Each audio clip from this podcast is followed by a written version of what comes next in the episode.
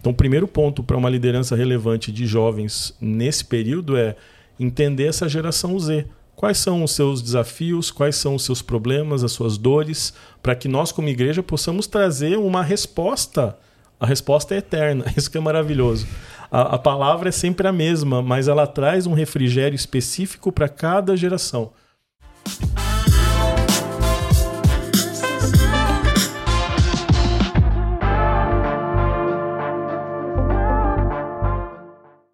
E aí, pessoal, tudo bem? Como vocês estão? Que alegria estar aqui mais uma vez sentado nessa mesa, essa mesa onde tem nos ensinado tanto, a gente tem aprendido tanto aqui. E hoje você está aqui para mais um Plenecast, o podcast da Plenitude Distribuidora, e é uma honra ter você aqui com a gente. Obrigado por ter participado, obrigado por, por estar participando dos nossos podcasts. Eu quero te pedir aquela coisinha especial que eu tenho pedido todos os podcasts, que é que você possa seguir o nosso canal aí, se inscrever, você possa curtir esse vídeo, que você possa compartilhar esse podcast, para que a gente possa ter mais relevância, para que os vídeos, os vídeos se tornem relevantes e para que a gente consiga alcançar aquela meta que a gente está tá lutando aí, que são 100 mil inscritos, estamos quase lá já. Então, a gente quer colocar aquela plaquinha do YouTube aqui de 100 mil inscritos, estamos nessa meta aí, estamos trabalhando para isso. E, e, o conteúdo também é sempre muito relevante, a gente senta aqui para falar muita coisa boa. Amém. E então, é isso, apresentar aqui meu irmão, Hugo Scremin, o Diogo Scremin, irmão de sangue, irmão em Cristo, sócio, caminhamos junto aí em tudo. E hoje nós estamos com um convidado muito especial aqui. Ele é importado, ele veio lá de Curitiba, outro país. Está aqui em Terras Campineiras hoje. Saiu à noite de lá, viu stories lá, o pastor de noite, viajando. É, caso ele dê uma cochilada aqui, não assusta, que ele está sem dormir, tá bom? Brincadeiras à parte, nós estamos aqui hoje com o pastor Eduardo Medeiros. Ele é ele tem muitas atribuições, eu vou falar só algumas, depois ele continua, tá bom? Mas ele é escritor. Uma, o mais importante, ele é filho de Deus. Ele é pastor de jovens e também faz dá curso para liderança de jovens em todo o Brasil. Ele faz parte hoje da Quadrangular, é pastor auxiliar também da Quadrangular, é doutor em História Medieval. Primeira vez que eu conheço um doutor em História Medieval. Ele é professor universitário, ele é funda fundador da Parábolas Geek. Geek, né? Tá isso, certo isso tá mesmo. A gente não sabe se é geek ou geek, né? Escritor, esposo e pai apaixonado. Pastor Eduardo, seja muito bem-vindo. É uma alegria ter você aqui com a gente. Bom ter você aqui, pastor. A alegria é toda minha, né? Muito bom. Eu já tenho acompanhado o podcast e é muito bom fazer parte, né? É, estar do outro lado da tela é sempre um desafio porque a gente tem acompanhado a relevância e os temas, né? Então, poder contribuir com o podcast vai ser algo é, muito importante. Estou muito feliz de estar aqui com vocês. Bem, pastor. Pastor, conta um pouco para a gente que a gente estava conversando aqui antes sobre o seu trabalho hoje com a juventude, com essa liderança de juventude é, dentro da quadrangular. Como que é esses, esses cursos que você dá? Como que... Sim, eu sou pastor auxiliar dentro da Igreja do Evangelho Quadrangular há 10 anos já que eu já assumi né, o pastorado auxilio na minha igreja local em Curitiba. E recentemente, desde 2019, a gente tem acompanhado um trabalho do Conselho Nacional né, da nossa denominação. E a gente tem viajado o Brasil todo conversando e ministrando treinamentos para líderes de jovens, porque a gente entende que se uma denominação ela vai ser saudável se cada igreja local conseguir crescer de maneira orgânica, equilibrada e saudável. E para isso a gente precisa de informação, né? treinamento. No meu caso, quando eu assumi os jovens ah, em 2011, não tive treinamento algum, simplesmente caí de paraquedas e olha, agora você é líder de jovens. Foi na raça. eu não tinha a menor ideia do que eu estava fazendo, né? Assim, a gente foi pela graça, né? Mas assim, faltava conhecimento. E depois de uma caminhada de quase uma década como pastor de igreja local, cuidando de jovens adolescentes numa igreja lá de Curitiba, é, eu percebi, bom, todos os erros que a gente comete né, tentando acertar, eu acho que isso é, é muito relevante, né? Quando a gente erra na tentativa de acertar, se a gente puder passar essa informação adiante, uma nova geração de líderes não precisa cometer os mesmos erros que nós. Sim. Vão cometer outros erros, né? Mas enfim, pelo menos aquele caminho por onde nós já trilhamos, eles não vão precisar é, passar pelos mesmos problemas. Então, se a gente puder ajudar a acelerar né, o desenvolvimento de uma nova geração de líderes, a gente ganha a igreja e o reino como um todo. Então, é nisso que a gente tem focado o nosso trabalho nos últimos anos aí, falando de treinamento de líderes, né?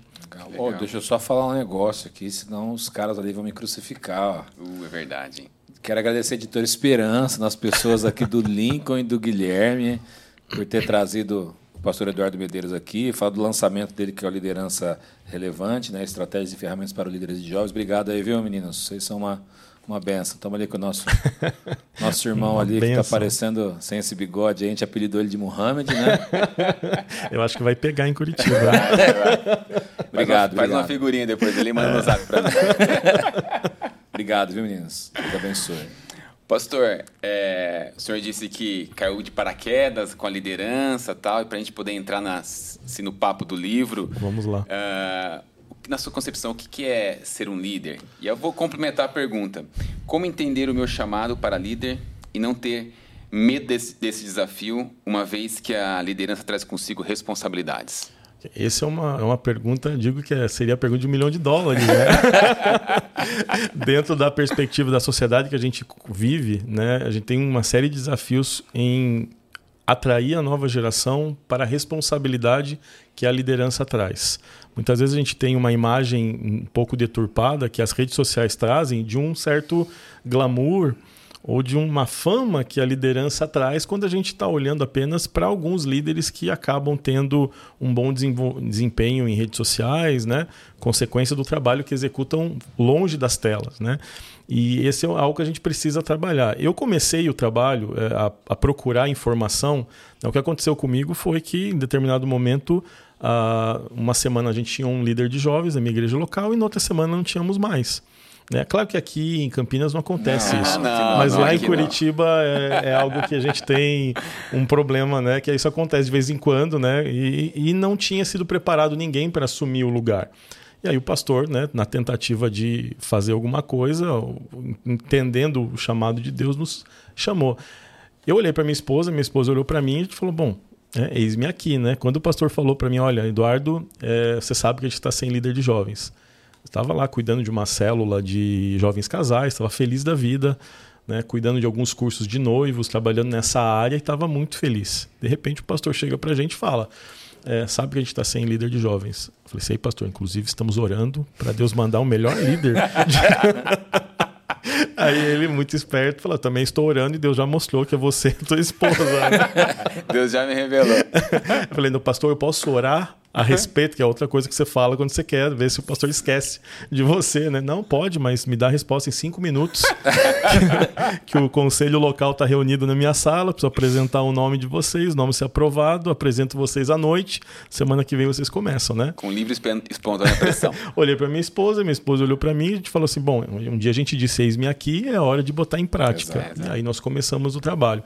E a gente sempre começou a ir atrás de informação. A gente ia, viajava para os congressos de jovens que a gente via, e era sempre uma benção, mas algo que me chamava a atenção era as estratégias que eram apresentadas em muitos desses lugares, eu não entendia elas como úteis ou aplicáveis da maneira como elas eram ensinadas na minha realidade local.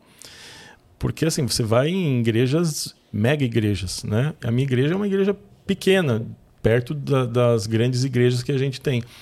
E aí eu comecei a perceber que para é, usar as estratégias a gente precisa fazer uma adaptação cultural. Né? Então, adaptar aquilo que a gente recebe. Porque às vezes, ah, faça isso e você vai ter 5 mil jovens na sua igreja. Não, nem cabe 5 mil jovens na minha igreja. Então, a gente nem é essa a vocação da minha igreja local. Então, eu preciso conhecer a igreja local. Né? Então, é, é isso que levou até os nossos estudos e acabou gerando o, o livro né, Liderança Relevante. Mas uh, a questão de como a gente pode abordar é uh, trazer a simplicidade do evangelho de novo. Eu vejo que a gente está um pouco envaidecido com uma série de questões. A igreja brasileira tem crescido muito, graças a Deus por isso.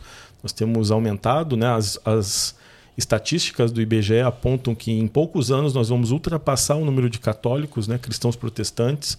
Essa, essas curvas estão quase se tocando, né? Uma curva de baixa com uma curva de alta. E aí fica a grande pergunta, né? E, e aí? Né? E agora? O que acontece depois? Né? Esse crescimento está gerando transformação na sociedade? Né? Então eu acho que a primeira questão é: o evangelho é simples. Né? Se eu fui salvo por Deus, eu preciso fazer alguma coisa. Não porque o, a, as obras que eu executo vão gerar alguma coisa da parte de Deus, mas em gratidão àquilo que eu já recebi. Então, a, a primeira questão é: nós somos salvos e não merecíamos isso. Então, no momento em que eu entendo essa realidade, eu vou viver em função dessa verdade. Eu preciso fazer alguma coisa para continuar a obra de Cristo na Terra. Cada geração, né, como historiador, sempre falo algo muito interessante que eu tenho pensado, né? É, se nós estamos aqui conversando hoje, é, isso significa que todas as gerações que nos antecederam cumpriram o seu papel. Sim. De uma forma ou de outra, o evangelho chegou até nós. A gente pode passar horas aqui discutindo né, os pormenores dessa, mas é fato que nós fomos alcançados pelo evangelho. Se nós não fizermos nada, pode ser que vai chegar uma geração em que essa mensagem deixe de ser compartilhada por falta de mão de obra, por falta de interesse, por falta de vontade, enfim. Nós temos muitos desafios pela frente. Como tem acontecido em outros lugares do mundo hoje. Né? Exato. A gente estava conversando Esse. antes né, do, do, de começarmos aqui a, a, gravação de que o Brasil hoje é um reflexo do passado de algumas nações protestantes, né, que hoje a gente considera como é, pós-cristãs. Uma, um fenômeno de fechamento de igrejas, e igrejas sendo transformadas em lojas, bares, em, bares, em tudo mais. E, e por que isso? Porque nós temos um problema que é um problema que não se restringe à igreja, é um problema da sociedade ocidental como um todo, que é a ausência de lideranças. Se você pega grandes empresas do passado, conglomerados, é, muitos eles não existem mais. Né? Se eu começar a falar, vou, de, vou é, revelar a minha idade aqui, né? eu ia te perguntar agora mesmo. mas eu não sei é, qual é a, a como mas funciona você, aqui. Mas você deve ser lá para a década de 70, mais ou menos. você tem, por exemplo, Mesbla, ah, HM, Hermes Macedo e tal que muitos desses conglomerados, né, lá no Paraná a gente tem Desapel e alguns outros é, empresas dessas que eram empresas familiares que prosperaram muito na figura do patriarca ali daquele projeto e que com os filhos aquilo se perdeu. Né? Então a gente vê isso, essa é uma reclamação constante no mercado é, profissional. Né? As empresas carecem de novas lideranças, é, a sociedade como um todo carece e a igreja também carece de novos líderes. Então, se nós não fizermos nada, né, nós vamos fechar igrejas em pouco tempo. Estava conversando um pouco antes né, que a média de idade dos pastores brasileiros tem subido muito. E o que isso significa? Eu gosto muito de estatísticas, né? Analisar qual essas, esses números, né? E trabalhar com os dados, eu acho que é importante para a gente poder saber para onde estamos caminhando. E a ideia de uma faixa etária, uma média de idade muito alta de pastores, é que se nós não renovarmos os quadros, não tivermos novos pastores, né? Com uma mentalidade contemporânea, com uma idade apropriada, em pouco tempo esses pastores vão nos deixar né? esses pastores mais experientes que estão tocando a obra com uma maestria incrível, mas se eles não tiverem discípulos que possam substituí-los no trabalho que eles têm feito, muitas obras podem se fechar. Né? Então, a, a, urgência de levantarmos novos líderes ela é muito grande. E Sim. eu vejo que muitas vezes o que falta para a gente é dizer que o evangelho é simples. Muitas vezes a gente faz uma série de programas humanos que vão trazendo complexidade para a coisa. Não, nunca vou ser líder. Nunca vou chegar aos pés dos pastores, nunca vou chegar aos pés desses líderes que eu acompanho. As pessoas vão criando uma aura de que é difícil você ser um líder porque você está vendo alguém que está exposto na mídia, que tem uma grande visibilidade e aí você olha para você e fala, não, estou muito longe do discurso, né? Porque a gente não sabe como as pessoas são é, internamente. O que a gente Sim. vê é o que elas querem nos mostrar. Né? E esse é um perigo dessa sociedade de redes sociais, porque as pessoas mostram o que elas querem. Mas as pessoas estão admirando uma imagem. Um estereótipo, né? É uma imagem, não corresponde à realidade. Né? E isso traz sofrimento, traz uma série de questões que a gente precisa é, relativizar para que nós possamos falar, não, o evangelho, Jesus, ele simplificou muito as coisas. Quando a gente analisa a, a, o debate dele com os fariseus, o grande problema era esse. Né? Os fariseus tinham toda essa questão de tentar manter a pureza do discurso, a pureza doutrinária, mas no final das contas foram complicando tanto que ninguém mais conseguia acessar aquelas, aquilo que era simples.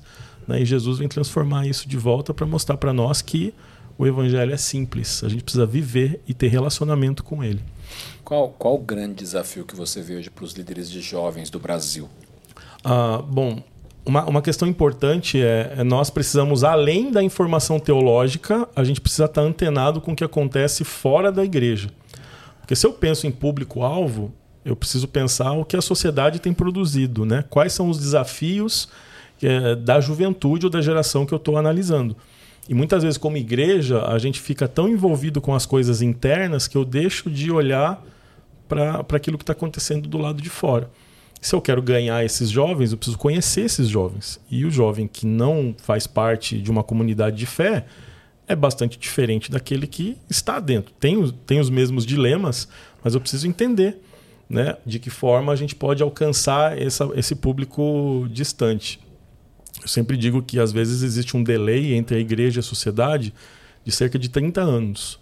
Algumas coisas que a sociedade já debateu, já passou e já está desenvolvendo, nós, como igreja, muitas vezes ainda estamos discutindo como a gente vai resolver algumas questões. Então, o primeiro ponto para uma liderança relevante de jovens nesse período é entender essa geração Z. Quais são os seus desafios, quais são os seus problemas, as suas dores, para que nós, como igreja, possamos trazer uma resposta. A resposta é eterna, isso que é maravilhoso. A, a palavra é sempre a mesma, mas ela traz um refrigério específico para cada geração. E muitas vezes a gente está pensando num jovem da década de 80 ainda, que praticamente não existe mais. Ele mudou muito e muda muito rápido. Sou eu. É. Já, já é um senhor, já. já são. É, é que na verdade eu fui jovem na década né? de 90. É, né? eu era criança, até eu nasci em 83, eu era criança. Jovens senhores hoje, jovem né? E a gente ainda está achando que esse jovem é um adolescente hoje e mudou demais. Mudou. Então a gente precisa. É, por mais que muitas vezes a gente não queira saber dessas coisas, eu preciso entender o que, que a sociedade, que jovem a sociedade está gerando, para que eu possa atender nas especificidades de cada geração.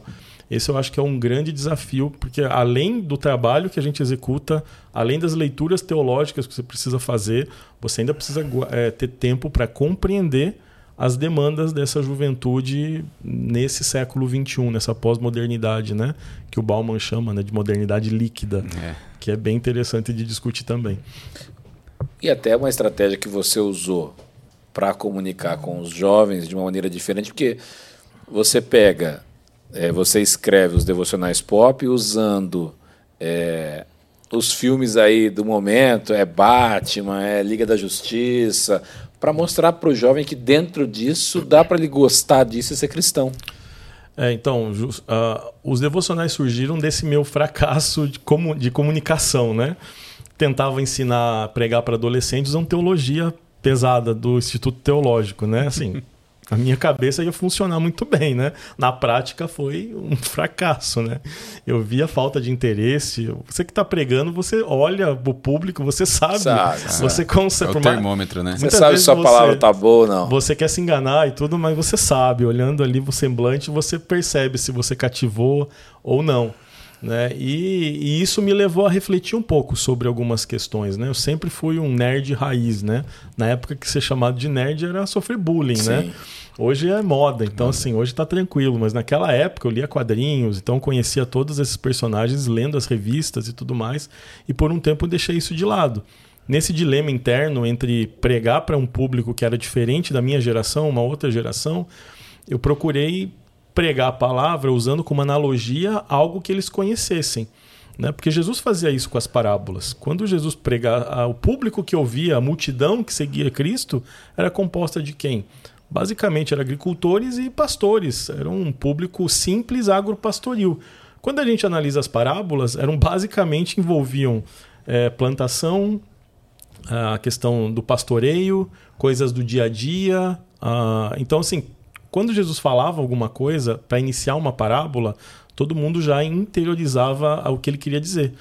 Quando ele usava a figura do grão de mostarda, todo mundo já entendia a, a, o que a comparação que ele queria fazer daquele pequeno grão com outras sementes maiores e o resultado que aquela semente dava. Então, é, só que hoje, se eu tentar contar a parábola do grão de mostarda para um adolescente, a única mostarda que ele conhece é aquela amarela que vende Hanks. no... Nem sabe o que é um grão de, vai pegar grão de mostarda. É, então, assim, a, a, eu entendo né, que a estratégia pedagógica da parábola ela funciona quando eu não preciso explicar todos os detalhes dela. É mais ou menos a ideia de uma piada ruim.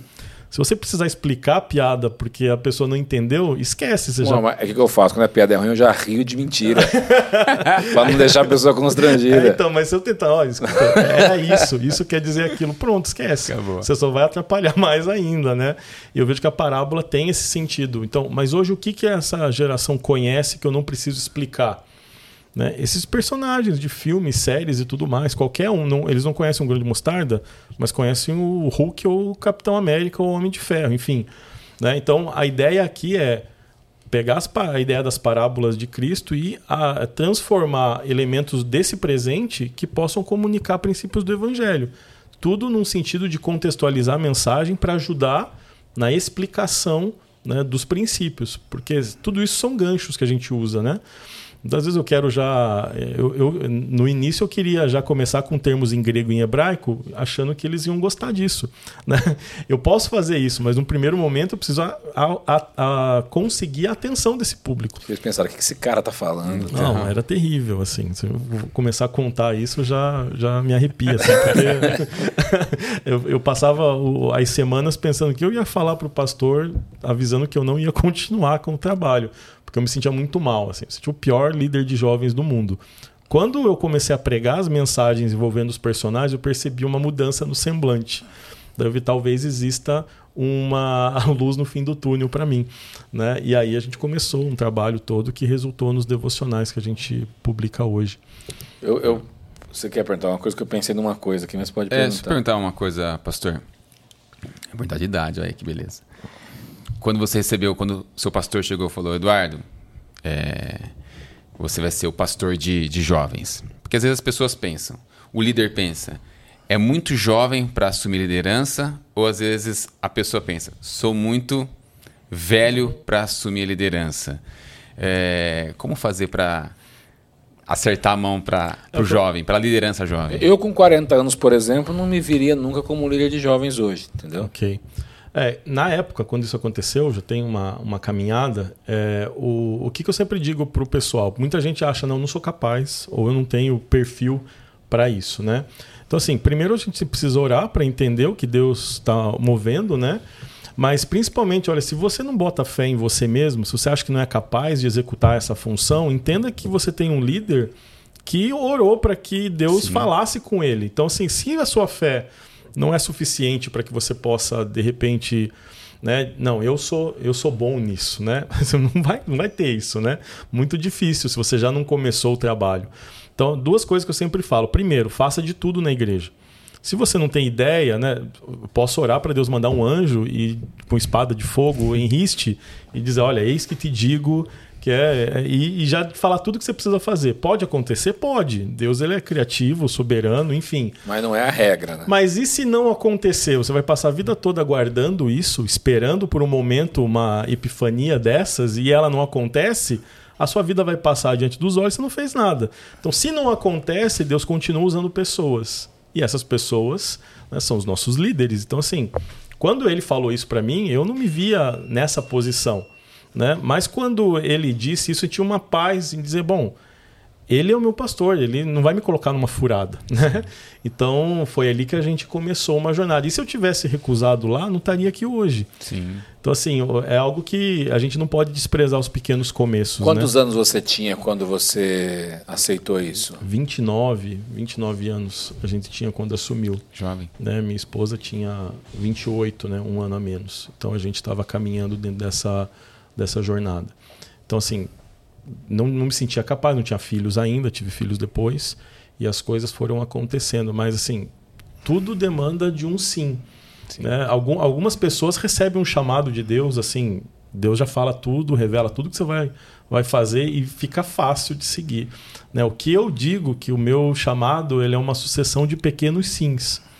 Deus vai abrindo portas e eu vou dizendo sim, e as coisas vão acontecendo. Né, é um grande quebra-cabeça que a gente vai uma peça por peça montando e chegando num caminho. Né? Então, em primeiro lugar, não despreze os pequenos começos. Em segundo, o que vier à sua mão para fazer, execute com excelência, porque até aquilo que você não serve, você vai identificar quando você colocar a mão na massa. Sim. Posso dizer que antes de assumir esse trabalho na nossa igreja local, eu tinha passado por todos os departamentos. Por exemplo, quando eu fui cuidar de crianças, eu me senti muito frustrado. Porque crianças de 3 anos conseguiam me enganar com uma facilidade. eu rapidamente, assim, eu vi, não, em um dia eu entendi, não, aqui meu chamado está em qualquer lugar, menos aqui, né? Então, assim, quando você vai experimentando e, e aceitando trabalhar, porque eu vejo que uma parte importante do ser igreja é justamente o fato de estarmos em comunhão, né, lidando com as nossas diferenças dentro de uma realidade. Pessoas com criação, criação diferente, origens diferentes, a gente se reúne. Né? A família cristã é, é algo muito único, né? Sim. E, então, assim, na medida que a gente trabalha junto, eu vou aprendendo com você, você aprende comigo e nós crescemos juntos, né? Então, por isso que eu creio que a, a igreja é fundamental para que a gente possa amadurecer enquanto cristãos. Não dá para amadurecer sozinho assistindo culto só pela internet. Eu preciso estar em contato com outros irmãos para que eu possa crescer com eles. Então, faça o que tiver a mão para fazer, faça o melhor que você puder. Né? Acredite nos seus líderes, se eles estão confiando em você, é porque né, Deus está comunicando e muitas vezes você vai precisar se apegar na fé deles. E passe um tempo fazendo aquilo para que você possa perceber os detalhes. Né? Muitas vezes é um tempo, é temporário, mas algumas vezes, como no meu caso, foi um, um sim que aconteceu ali nesse do jeito que eu expliquei para vocês e já se vão muitos anos desde então, né? Então, Deus ele é soberano, criativo e vai acontecer com cada pessoa de um jeito diferente. Legal, pastor. Pastor, é, agora só que a gente tem que pensar no seguinte: é, como você ser um líder de jovens hoje, sabendo que você está comunicando para jovens que são inteligentes, são antenados, estão de olho em tudo, e para que você não seja Bom, nem queria usar esse termo, mas eu vou usar para que você não seja um líder boboca. Ok. No exemplo, poxa, ficar ali fazendo macaquice ou falando coisa é, boba para os jovens, sendo que os, eles também precisam de uma boa palavra, eles Sim. também precisam realmente de, um, de receber um bom alimento. Como dosar isso? É, a gente vive na cultura do entretenimento hoje. Então, tudo o que a gente experimenta é, em termos de experiências, elas acontecem no sentido de nos oferecer entretenimento. A gente vive numa cultura do streaming, então assim, né? um passado não tão distante assim, você tinha que ir numa locadora alugar um filme para assistir, tinha todo um ritual para você assistir um filme. Rebobinar né? a fita. Eu dei graças a Deus quando isso acabou, porque eu era cheio de pagar multa de locadora. De não rebobinar a fita. Né? e de esquecer de devolver. Então, assim, a gente vem de uma cultura que era muito mais é, pontual para algo vasto agora, né? Até quando você ia assistir alguma série, alguma coisa, tinha horário marcado e dia da semana para assistir aquilo. Você não podia perder. Exato. E agora não. Agora eu assisto a hora que eu quero, quando eu quero, do jeito que eu quero. Se eu quiser passar a noite assistindo uma temporada inteira, eu termino ela. Né? E algo que me assusta muito, por exemplo, tem uma geração de adolescentes assistindo tudo em velocidade acelerada para consumir mais conteúdo em menos tempo. Eu acho que eu sou adolescente. é um jovem senhor. jovem senhor. Sabe por quê? Jovem senhor acelerado. Eu não tenho paciência de assistir tudo. Eu vou na minha televisão, eu vou passando para frente, vendo os quadradinhos embaixo. Aí eu falo, essa cena é legal, eu paro. Eu assisto às vezes série que eu quero assistir oito capítulos, assisto assim, ó. Não façam isso em casa. É, né? é um mau exemplo, tá? Então, assim, todo o trabalho de quem pensa em fotografia, então, em trilha pô, sonora então. e todos esses detalhes, né? Foi pensado de uma forma, a gente, né? E assim, a, até está sendo produzido conteúdo já pensando nesse tipo de consumo. Então, muita coisa que a gente vê fotografia, trilha sonora, montagem de som e tudo mais, elas estão mudando muito em função desse consumo diferenciado, né? Então, assim, é, a gente tem uma cultura de entretenimento estabelecida e a gente tem uma tentação muito forte de levar isso para dentro das nossas igrejas. E o que a gente precisa entender é que programação não amadurece ninguém.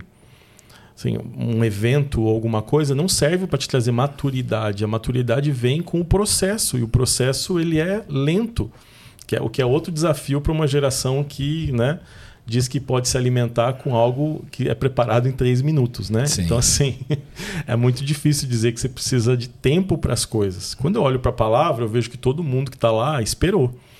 Tem Abraão que esperou para o cumprimento da promessa. Davi é ungido rei e não acontece no versículo seguinte uma carruagem leva ele até o, o, palácio onde ele ia reinar. Ele sofre, a vida dele vira um inferno depois desse momento. A gente tem o exemplo de Jó, a gente tem o exemplo de Daniel. Todos os. Tem um exemplo de Moisés, a gente podia ficar aqui o dia todo com, falando sobre a espera.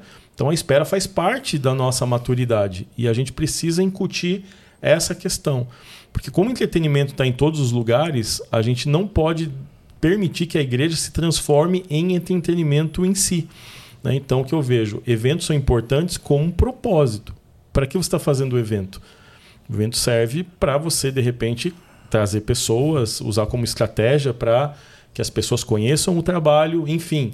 Mas isso não pode ser só isso. Se a igreja se transformar só em eventos, nós vamos ter uma geração inteira de jovens rasos que vão se acostumar com eventos e não vão aprofundar as bases da fé. Então, assim, uh, um elemento para ajudar nessa, nessa discussão né, de como dosar isso, tenha os eventos, mas pense que o processo de crescimento é no dia a dia. Né? E não sature com esses eventos, porque senão a gente cria uma audiência que vai se ligar apenas nesses movimentos. O movimento é bom, é maravilhoso, mas a segunda-feira vem, eu sempre digo, né? Todo retiro, todo evento, congresso, ele acaba no domingo e a segunda-feira vem. vem. E na segunda você vai voltar para os mesmos problemas que você estava antes. Então, se não houver uma mudança de mentalidade que vem com o processo, é, eu, eu, vou sempre estar na dependência de um novo evento que me dê uma carga, né? Eu digo sempre que é um choque. É. Né? Como se fosse lá um desfibrilador que você leva um, um algo espiritual que se você não tratar o, o caráter, não resolver a questão de santificação, não avançar nessas questões, é, você vai estar sempre precisando de uma dose maior, né? uma carga maior. E a gente vê então uma geração que fica indo de um evento em outro toda semana, porque precisa desse desfibrilador espiritual, digamos assim, porque não está criando raízes. Então, assim, eu vejo que essa é uma questão para a gente começar a falar a respeito desse, desse assunto, né? Criar raízes na igreja local, eu acho que é fundamental para que a gente possa ter esse equilíbrio entre uma cultura de entretenimento do lado e comunicar o evangelho com uma geração acostumada com esse entretenimento todo. É que às vezes o jovem, ele vê o jovem, nem só o jovem, mas acho que todos por vezes, eles, sempre acham a grama do vizinho mais verde, né? Ele fala, pô, naquela igreja está acontecendo isso, vou lá. Aí ele fica lá seis meses, pô, mas agora tem a outra que está fazendo isso. E assim ele não, não cria essa raiz, né? não cria intimidade com o pastor, com o discipulador, com quem está ajudando ele de verdade. Né? É, uma palavra que rege as motivações dessa geração, falando de jovens adolescentes, o que a gente costuma dizer a geração Z, é justamente a questão da experiência. Então, assim, algo que as gerações anteriores elas tinham algo muito claro de estabilidade, ou seja, é, uh, nossos pais, avós, eles tinham orgulho de ter, por exemplo, iniciado numa empresa e se aposentado na mesma empresa. Foi crescendo dentro daquela empresa e conseguiu se aposentar ali. E dizem isso com orgulho. Né? Essa geração não vai fazer isso. Eles vão experimentar aquilo que as empresas podem oferecer por um tempo é, até que elas aprendam tudo que elas acreditam que podem aprender ali. Quando acabar esse período, elas vão para uma nova experiência de trabalho. Né? Então, muitas vezes eu preciso entender a dinâmica de uma geração e outra para não julgá-la de maneira a partir da minha ótica. Porque daí um, alguém que começou a trabalhar numa empresa e se aposentou na mesma empresa, olha para essa tendência, não, fica um, dois, fico dois anos numa empresa, três anos na outra, essa pessoa que passou 30 anos no mesmo lugar de trabalho olha para isso ah, não gosta de trabalhar. Cada, cada hora está num ambiente diferente. Né? E são dinâmicas distintas de cosmovisão, como eu enxergo esse mundo. Então, a partir dessa dinâmica, eu preciso entender que a igreja vai começar a acontecer a mesma coisa. E que se torna um problema. Então, é, há, há 10 anos atrás, como que você fazia para visitar um outro ministério?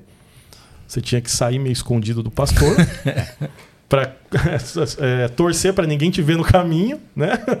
Porque o culto acontece no mesmo horário. Se você não está na sua igreja, onde você está, é. né? Agora, como você faz para ver uma, um culto em alguma igreja, qualquer igreja que você quiser saber? É só ligar as suas redes sociais. Sim. Você está dentro da igreja. Então, nós temos uma dinâmica, um desafio, que é toda essa dinâmica. E eu não sou contra isso. Eu acho que não tem volta mais, né? Essa digitalização da igreja, isso vai acontecer, a gente não tem como. Ah, ninguém mais vai transmitir culto, a gente vai continuar fazendo isso. Só que a gente vai ter que acostumar em a auxiliar esse jovem, talvez por um tempo. Eu acho que nessa geração a gente vai ter a plenitude do que Paulo disse: olha, é, Paulo plantou, Apolo regou, mas quem deu o crescimento foi o Espírito Santo. Então, assim, não vejo que a gente vai ter é, a construção de um aquele jovem adolescente que vira adulto, que casa, que tem os filhos e continua dentro da mesma igreja. Ele vai ficar um tempo aqui, talvez vá para outra. Alguns vão amadurecer, outros vão querem permanecer nesse nível raso, né? E muitas vezes ao migrar de uma igreja para outra, eu, eu mantenho esse meu nível de não comprometimento com a obra. Né? E, como bem disse é, Peter Parker, né? É, grandes poderes trazem grandes responsabilidades, né? A frase do tio Ben. Então, é, e muitos não querem as responsabilidades que é, mergulhar na, no reino e na obra e no relacionamento com Cristo necessariamente vão trazer. Porque o nosso DNA é de reprodução. Eu não posso simplesmente ser um membro de igreja que vai passar a minha vida toda sem produzir nada de útil para esse reino. Isso vai contra João 15 também, né? Então eu preciso fazer algo, né? E quando eu vejo uma geração que não está muito, muitos, né? Claro, a gente tem muitos exemplos disso, mas de maneira geral a gente vê que muitos não estão interessados, então acontece esse movimento que eu chamo de movimento pendular, né? Cada cidade tem, grande cidade tem uma igreja que é a igreja da moda, então assim, em determinado momento você tem um movimento migratório de jovens para esse lugar. Passa um tempo, outra igreja se levanta como. E nem é a própria igreja que faz esse processo de ser a, a igreja, né? É, é, a própria dinâmica dessa, dessa migração que acontece isso. Né? Então passa um tempo em uma, vai para outra, até que a próxima seja mais é, requisitada, e a gente está tendo um trânsito muito grande de jovens que estão migrando de um ponto a outro sem querer se envolver com. É porque acho que hoje tem muito idolatria de púlpito. Então jovem, pô, aquele pastor é legal, ele, é. poxa, vou lá, é o pastor, aquele pastor é 10, aquele é, é 20, e aí você vai migrando por conta dessa idolatria de púlpito. A, a gente até estava conversando na vinda, né, com essa ideia de que nós temos essa um culto à pessoa, né, um culto personalista hoje. Não importa tanto a denominação. Se você pegar bem os, os grandes nomes aí que são expoentes hoje, tem uma gama muito grande de é, detalhes doutrinários. Sim. Né? Não é, então, quer dizer, não é, a questão não é a denominação, a questão é a pessoa. Sim. Então eu estou seguindo a pessoa e não aquilo que ela representa, né? Então a gente tem um desafio nesse ponto, até para a gente poder entender, porque hoje, se você está um tempo numa igreja reformada, você vai para uma igreja pentecostal, isso não faz muita diferença, porque eu estou seguindo a pessoa. Sim. E isso é muito perigoso também, realmente. Pastor, para quem está é, começando, a igreja decidiu, definiu, você vai ser o líder de jovens. Como que, o, como que ele pode começar? Partindo do, do, do princípio que essa igreja não tem um culto, não tem uma rede de jovens. Maravilha. Como que, como que ele pode começar? Até a gente pode entrar definitivamente na questão do livro, sim, né? Sim, sim. Que é o que eu pensei, quando a gente publicou, é, escreveu o material, eu pensava assim, olha, eu viajei muito no interior do estado, então via uma realidade muito grande de igrejas, né? Tinha grandes igrejas muito bem estruturadas e tinha igrejas muito pequenas que não tinham estrutura nenhuma. Então a gente preparou o material de forma a atender esse, esse líder que assumiu, como eu assumi um dia, não tinha nem ideia do que eu ia fazer, né? É, igrejas que já têm um que eu chamo de crescimento é, geracional, ou seja, os adolescentes viram jovens, esses jovens viram adultos, têm filhos, os filhos viram crianças. Então, é o próprio crescimento da igreja sem um, pessoas de fora, né? Ela vai retroalimentando os departamentos de uma geração para outra, né? É, e também as igrejas que já têm uma, uma estrutura, já crescem organicamente, como manter isso sem que a gente tenha um grande problema com esse líder que vai adquirindo uma relevância, né? E tenha problemas de ordem moral, algumas coisas assim, né? Porque à medida que você vai gastando muito tempo com o trabalho, você começa a descuidar de coisas elementares que você cuidava no início. Então, a sua comunhão com Deus, por exemplo. O final é um retorno ao início. Então, assim, é muito. O cristianismo é maravilhoso, né? Mas o que começou, a primeira parte do livro, os seis primeiros capítulos, falam de estratégias para quem está começando agora. Então, porque com, o que acontece? A gente fez uma pesquisa lá no Paraná na nossa denominação, nós temos é, 899 igrejas no estado todo. E aí eu, a gente foi fazendo treinamento regional em cada região do estado, interior, capitais, grandes cidades. A gente fez uma estatística de qual era a média de jovens por igreja. Tem igrejas muito grandes, com centenas de, de jovens, tem igrejas muito pequenas. Então fizemos uma média, a gente chegou em número 12. 12 jovens por igreja. E eu, como historiador, não consigo me contentar com o número, tem que ir atrás, né? Por quê? Quando a gente vai conversar com esses líderes, a gente percebe que é, eles é, 12 é o número máximo que esse líder consegue cuidar sozinho, porque não consegue delegar ou treinar outros líderes. Então, uma, algo fundamental para quem está começando agora é dar um, uma ênfase mais importante do que nos jovens em si, é pensar num grupo que vai ajudá-lo a cuidar desses jovens. Muitas vezes a gente está preocupado em atender cada um na sua demanda, fica quase louco, porque 10, 10 adolescentes de 2023, 10 jovens já te dão uma demanda que acabou seu tempo, você não tem tempo para mais nada. Então, assim, muitas vezes a gente está com foco equivocado, porque assim, eu, sozinho, ou com a minha esposa, nós só vamos cuidar no, de 10, 12, eu já acho até que é muita gente para você cuidar sozinho. Então, qual que é o meu foco? Ter pelo menos umas três pessoas junto comigo que vão me ajudar a cuidar desses que vão aparecer. Então, tem uma sustentação maior para que no futuro a gente possa cuidar de mais, de aumentar esse grupo sem que isso seja algo que vai sacrificar a pessoa do líder. Né? E como eu vou encontrar, que é a segunda pergunta que vem, como eu acho alguém para colocar nessa equipe? Né? E assim, eu preciso de um teólogo, eu preciso de alguém que já domine teologia e uma série de coisas assim. Sempre falo, olha, quem é fiel dentro da programação que você faz? Não tem o culto ainda, mas né, se reúne uma vez por semana, tem um grupo, né, um grupo discipulado, alguma coisa que você vai começar, né? Uh, quem sempre que você faz uma convocação está lá. Pede para é a melhor coisa, né? Chama para orar. Quem vem? Sim, esses você tem que estar tá, tá junto com eles, né? Se eles estão com culto você. Culto de oração é sempre mais vazio chamou para orar e veio, não pode, é, então, pode dar. Você tem que pôr outro nome no culto, chega lá e falar que é de oração. Se você colocar culto de oração, Deus, ninguém vai. Deus mudou culto. a direção do culto aqui em cima da Não, sabe tem que falar, é, vem e fique rico. É. Aí enche. Aí chega e fala, é brincadeira, vamos orar, gente, gente vamos orar. Pegadinha.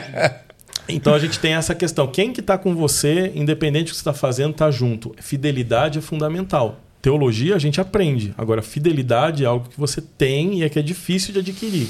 Exatamente. Ou você é fiel à proposta, ao projeto, ao ministério, àquele trabalho que vai ser executado, ou você não tem.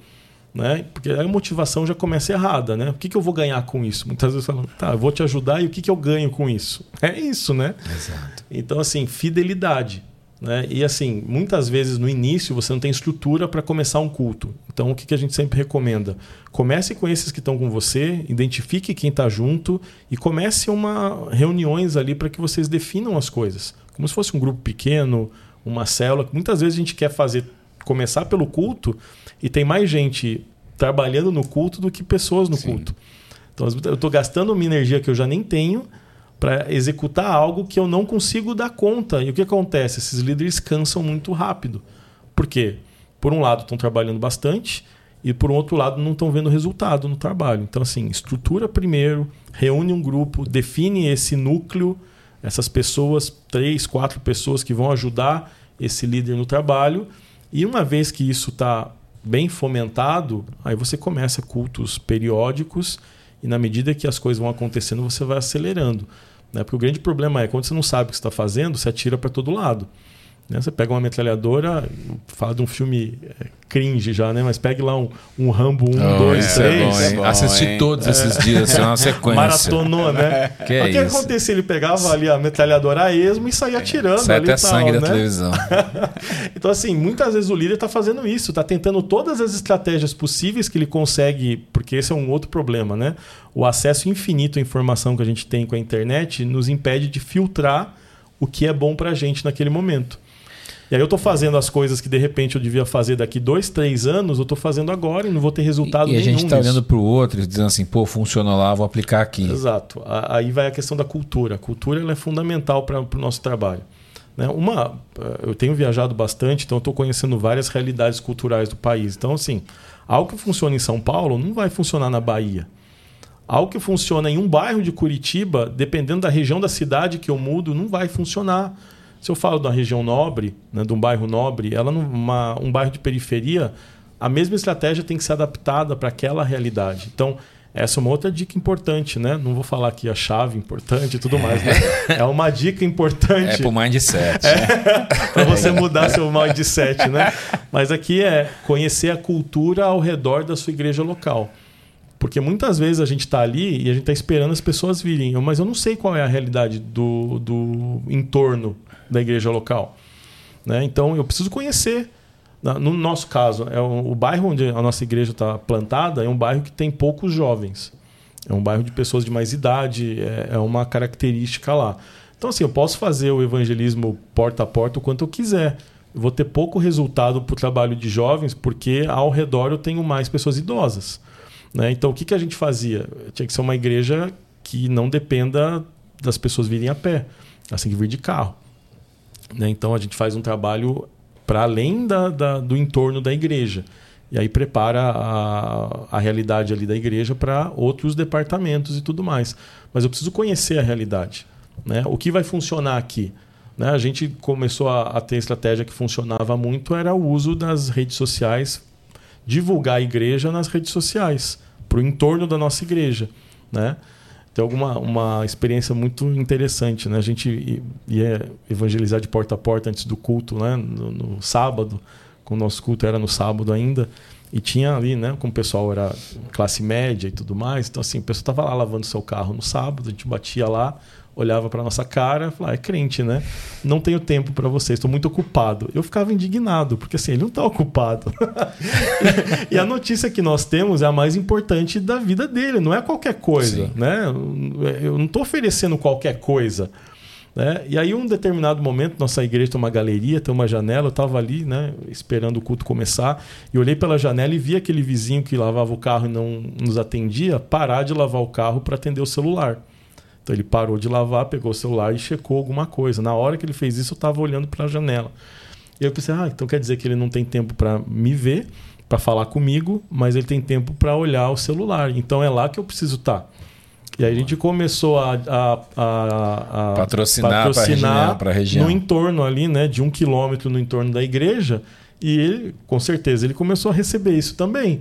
Né? E a gente começou a ter resultado com isso. Um resultado maior do que a gente tinha quando a gente fazia o evangelismo só, o evangelismo né? porta, em porta. porta em porta, assim, batendo ali, conversando com as pessoas.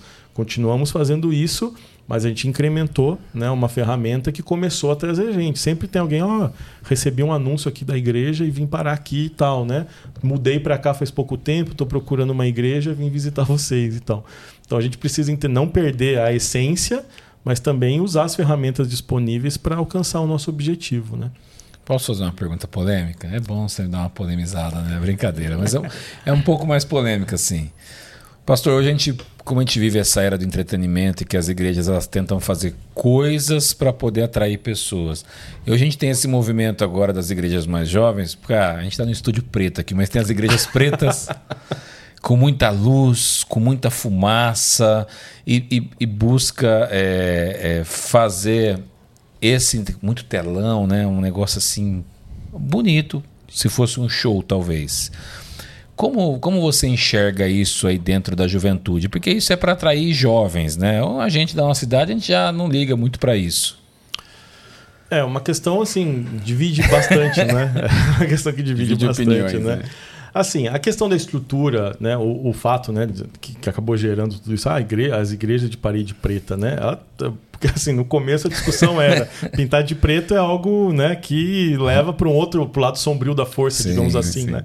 Você tem o um lado luminoso e tem o um lado sombrio. Então, quando você pinta a igreja de uma cor sombria, você está atraindo coisas sombrias. E que, na verdade, é uma questão técnica, sim, né? Sim. É onde a gente entende, né?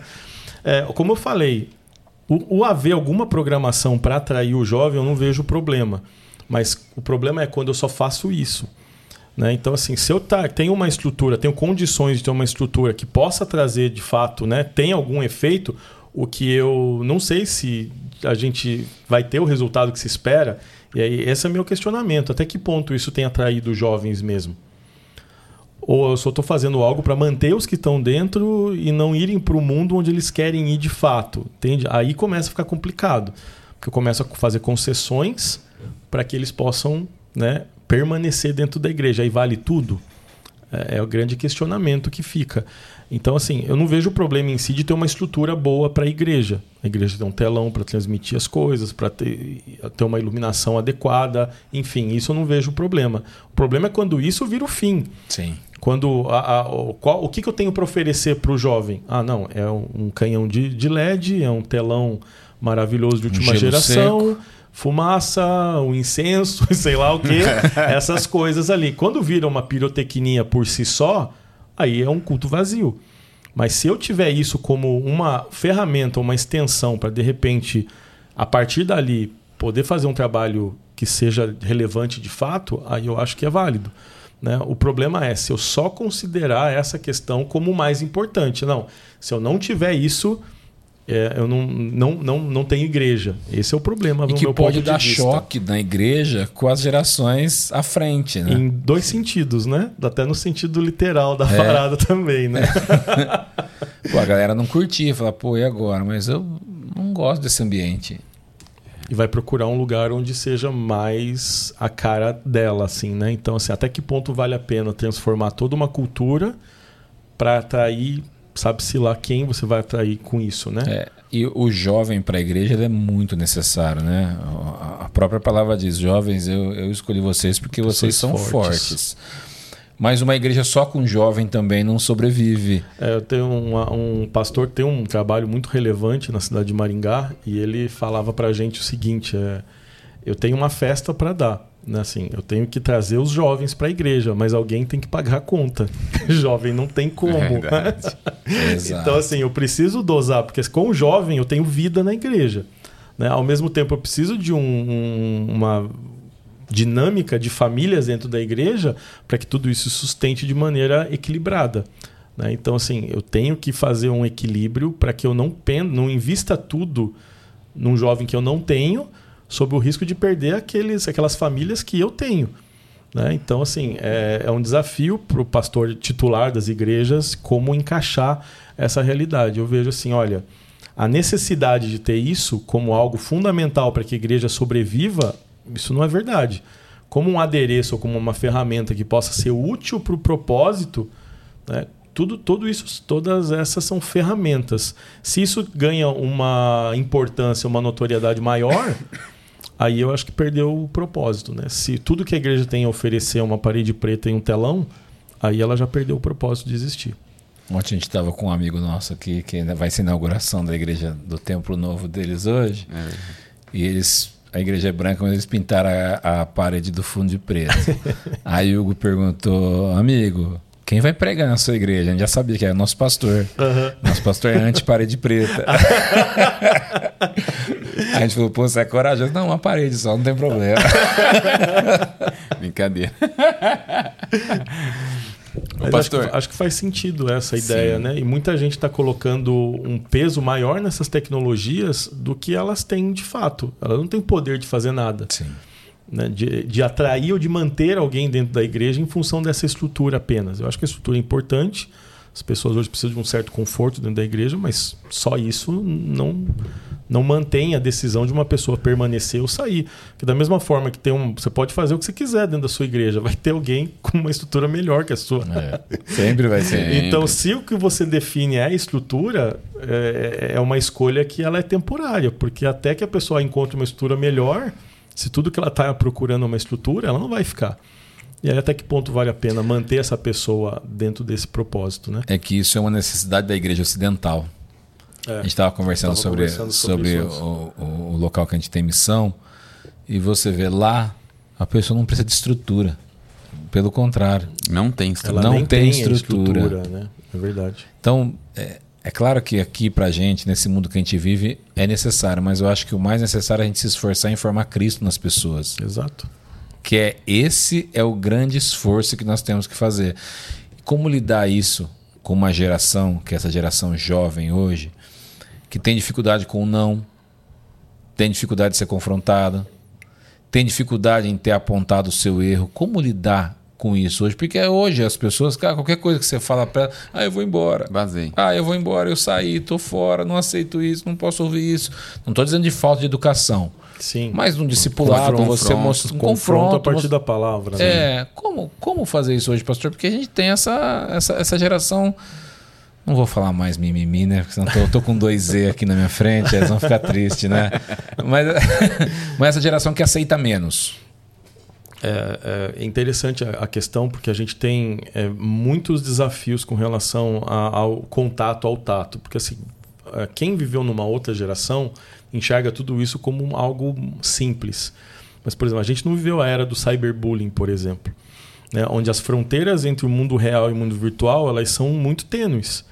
Né? Ah, não. ah, Quem aprendeu a usar a internet, quem nasceu no mundo sem isso e precisou aprender a usar, é, é fácil entrar e sair dessa realidade. Agora, quem nasceu com um celular na palma da mão, com internet rápida, essa fronteira. Ah, mas você está exagerando, Eduardo, não é assim. Não, pegue alguém que seja. Alguém vai lá e faz um comentário terrível sobre alguém numa rede social. Uma menina posta uma foto e vai alguém lá e destrói a imagem dela naquela, ima naquela foto. Fala tudo de ruim que, que ela viu naquela foto. Isso não vai afetar ela na vida física dela? Então, assim, temos uma série de coisas que não existiam no passado que desafiam essa geração, né? Vou, vou defender o, o meu público aqui, né? Isso. Mas, enfim, a- essa questão é uma realidade. O que, que eu vivi muito, nós vivemos, né? Muitas vezes o problema nem é o adolescente ou o jovem, são os pais deles. Muitas vezes eu ia confrontar o, o jovem alguma coisa, um líder que eu tinha que fazer alguma coisa que precisava de um, um discipulado mais próximo, precisava por um tempo abrir mão daquele cargo que estava executando. E assim, o problema não era nem ele, o problema eram os pais que vinham dizer que eu não podia fazer aquilo com o filho ou com a filha. né? Então, assim, é um problema mais grave. A gente vive uma, um, um padrão de parentalidade, né? Os pais, que a gente tem uma geração de pais que estão perdidos também Sim. que não tem a menor ideia do que estão, de para onde estão indo enquanto pais. Fruto de toda uma construção que a gente vem lá da década de 70, né? Por exemplo, os nossos avós. Poucos têm avós que se divorciaram, por exemplo. Ah, Agora, pais já tem muitos que já têm pais que se divorciaram. Né? E a minha geração, por exemplo, que já é essa terceira dentro dessa estrutura, aí nem se fala. E esses filhos da minha geração estão ficando adultos, estão se casando, estão tendo filhos. Se não tiveram referência de pai. Né? Por exemplo, eu, e minha esposa somos um caso desses que é, pode dizer que era perdido. Né? É, meus pais se divorciaram, eu tinha 9 anos de idade. Minha esposa também é fruto de pais divorciados. Assim, a gente tinha tudo para dar errado. E a gente falou assim: olha, tudo que a gente viu que não deu certo no relacionamento dos nossos pais, a gente não vai fazer. Né? Eu acho que vai dar certo. E a gente completa terça-feira 20 anos de casados, né? Minha esposa, né? Então, assim, é algo que a gente vai. Tudo é, são experiências pra gente. A gente só precisa aprender a usar elas a nosso favor. E nesses anos liderando os jovens, eu percebi muito essa dinâmica. Eu, como líder, preciso me posicionar. Eu não posso fazer concessões daquilo que a palavra de Deus diz. Tem coisas que eu posso relevar. Algumas coisas são minhas opiniões, outras coisas são diferenças menores que eu posso lidar com elas. Sim. Agora, quando a gente vai para a palavra, é, eu preciso me posicionar sob o risco de perder a relevância dentro do meu trabalho. Se a pessoa vai sair dali, o que aconteceu várias vezes, né, faz parte. Hoje eu entendo que faz parte.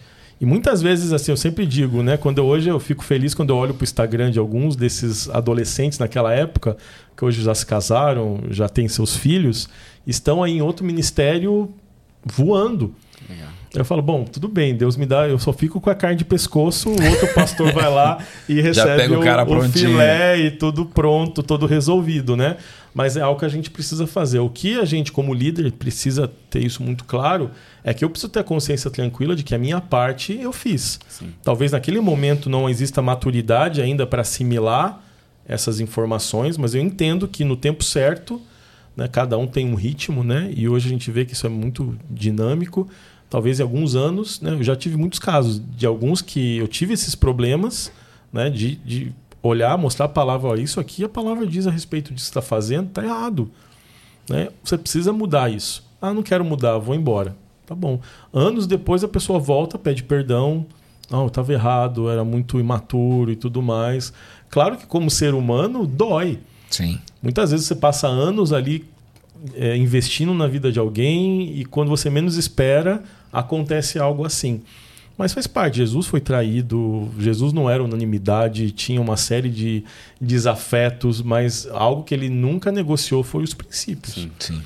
E eu acho que a gente precisa seguir o mestre nessa, nessa questão em todas as outras, né? Para poder ter um ministério é, de sucesso, não no sentido que a gente vê hoje. É, né? Porque o sucesso hoje para as pessoas é você ter uma igreja gigante. Número, né? É número, número. né? É, eu, eu, vejo que Jesus ele estava preocupado com a, com a qualidade daqueles que estavam com ele. Né? Então, é, eu tenho, eu vivi muito isso. A gente conta experiências como essas no livro, que fazer no caso disso, né? E assim, é desgastante, você fica triste, porque a gente é ser humano, mas no longo prazo a gente entende que fez o certo. Quando eu não abrir mão, porque eu não, vou, não posso.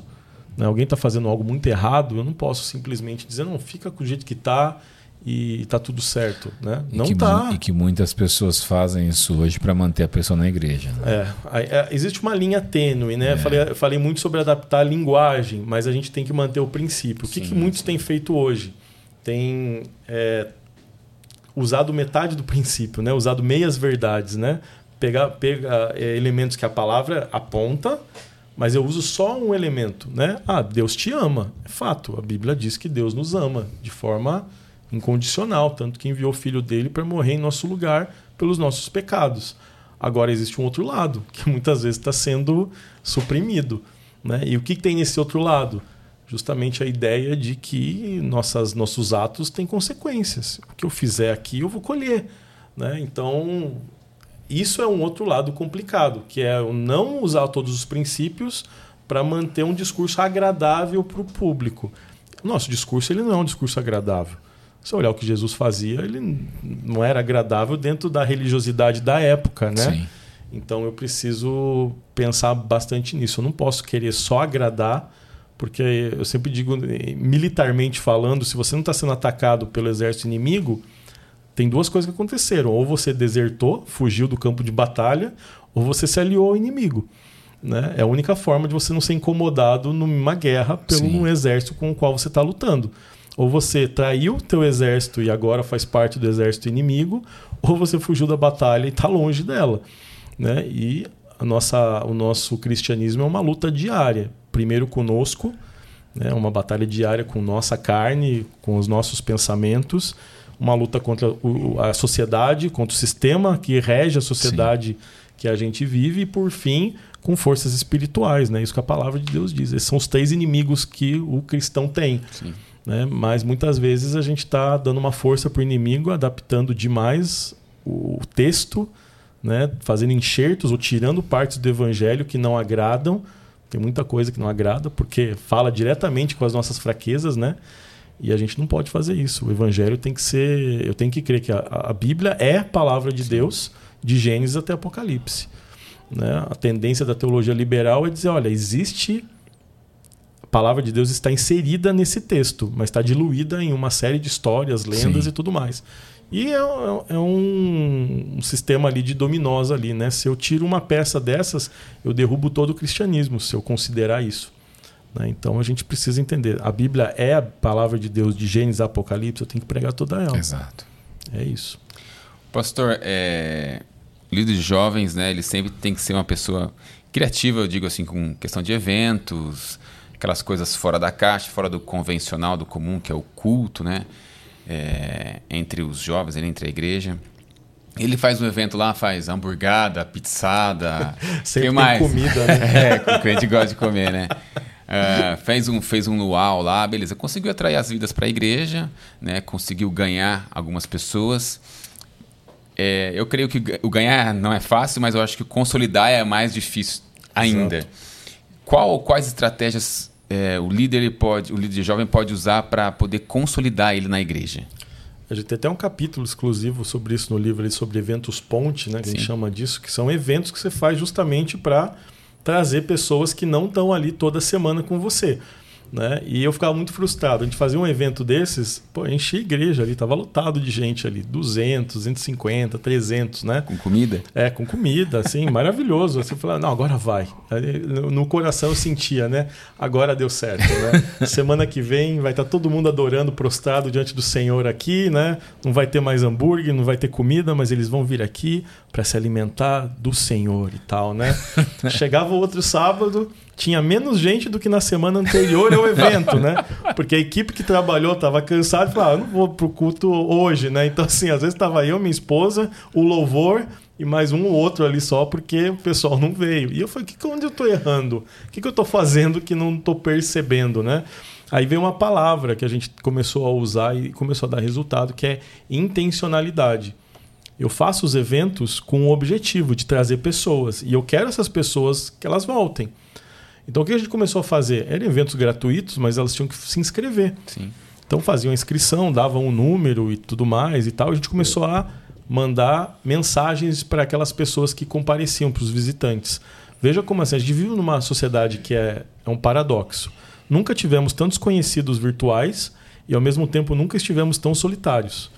Onde só o fato de alguém falar o seu nome num mundo que trata todo mundo como número, né? Ou como uma mensagem instantânea que vai para milhares de pessoas ao mesmo tempo, né? Trazendo impessoalidade para isso, mostra que a gente mandava um nome, pegava o nome da pessoa, botava os adolescentes para mandarem mensagem. Então, olha, manda uma mensagem para o João. Obrigado por você ter vindo no nosso evento. Só isso. Depois que terminava o evento, a pessoa ia voltando para casa, recebia uma mensagem nossa. Na quarta-feira a gente mandava uma segunda mensagem, nome do João, é, você veio, participou do nosso culto, é, a gente vai ter culto de oração amanhã, tem algum motivo de oração pelo qual a gente possa orar por você? Dificilmente alguém não tem pedidos de oração. Né? Então tinha o culto, a gente orava porque todo mundo colocava, né? fazíamos a oração no culto de oração, e no sábado a gente convidava de novo para retornarem. Quando a gente começou a fazer isso, as pessoas começaram a voltar. Algo tão simples, Muitas vezes, meu Deus, qual é a estratégia que vai mudar né, a, toda a nossa visão a respeito disso? Às vezes é pensar no mais simples. Sim, é Chamar simples. alguém pelo nome. Sim. Porque você, tá, você recebe mensagem toda hora, e-mail, marketing, uma série de coisas que chegam ali, mas você sabe que você está olhando para algo que está vindo para milhares de pessoas. Ou seja, você é mais um no meio de uma multidão. Mais uma fila do pão. É, então, quando você começa a tratar individualmente a pessoa individual, né? Você pelo seu nome, isso já muda já, porque a gente está num momento tão complicado que coisas simples que algum tempo atrás não fariam a menor diferença hoje fazem. Então essa é uma é algo que a gente começou a fazer e mudou. Tem um capítulo inteiro no livro que fala sobre os que tipo de evento você pode fazer, como que você pode exemplos de eventos como esse que você pode fazer para né, trazer esse jovem e depois que você pode fazer para manter esse, esse público que visitou. Claro que nem todo mundo vai voltar, mas alguma coisa você vai ter, não vai ficar frustrado como eu, que nem os que eu tinha antes voltam na outra semana. Então, assim, é, eu sempre uso a frase famosa, o jargão ali e tal, que você tem que sempre mirar na lua. Se não acertar ah, lá, em algum certeza. lugar você acerta, né? Exato. né? Então, assim, se eu não tenho nenhuma estratégia, eu não alcanço nada. Mas se eu começo a implantar, por mais que os meus grandes alvos eu não possa atingir, um resultado eficiente, um resultado relevante você vai conseguir é, obter dentro do trabalho, com certeza. Eu dou aula para IBD, né? Vamos dizer assim, para as pessoas poderem entender na, que estão nos assistindo. Eu falava esses dias para o pessoal lá, quando você estiver na cela, chamar alguém para a cela, você estiver na sua cela. falei, o som mais gostoso para a gente ouvir, eu perguntei, você sabe qual, qual o som mais gostoso de, de você poder ouvir? Aí todo mundo ficou na minha cara assim, o seu nome. Porque às vezes a pessoa, se diz a estratégia, pô, mandou uma mensagem com o nome. Que às vezes as pessoas chegam, ô, ô vaso, ô, varão, ô, ô, mano. Né? E você tratar a pessoa irmão, com... Né? Irmão, é. Essa é a estratégia que eu uso quando eu vou orar, não lembro o nome da pessoa. Exato, Abençoa meu irmão. Abençoa meu irmão. É. Então acho que você, uma simples é, fato de você chamar a pessoa pelo nome, a pessoa fala, cara, ele lembrou, lembrou do meu nome. Lembrou do meu nome. Eu lembro quando eu me converti, em 2009, o meu pastor, Paulo Petrizzi, ele tem uma memória assim de elefante. Que benção. E ele, eu lembro que logo no começo, a igreja já, já era grande já, ele lembrou do meu nome. Eu falei, ele sabe meu nome. Como que ele sabe meu nome? Aquilo pra mim fez diferença pra mim. Exato. Naquela época eu era um jovem. Não que eu não sou, jo- eu sou jovem hoje também. né? Com certeza. Você era muito Eu jovem. era muito jovem, jovem, cabeludo, olha. Só não surfava, nem andava de skate. Mas é, eu acho que coisas simples é, são poderosas para poder atra- atrair os jovens para. Dentro dessa cultura toda que a gente tem uma. espe- é, tudo tem que ser um espetáculo, tudo tem que ser épico, a gente vai perdendo a noção de que as- os detalhes simples nos ajudam.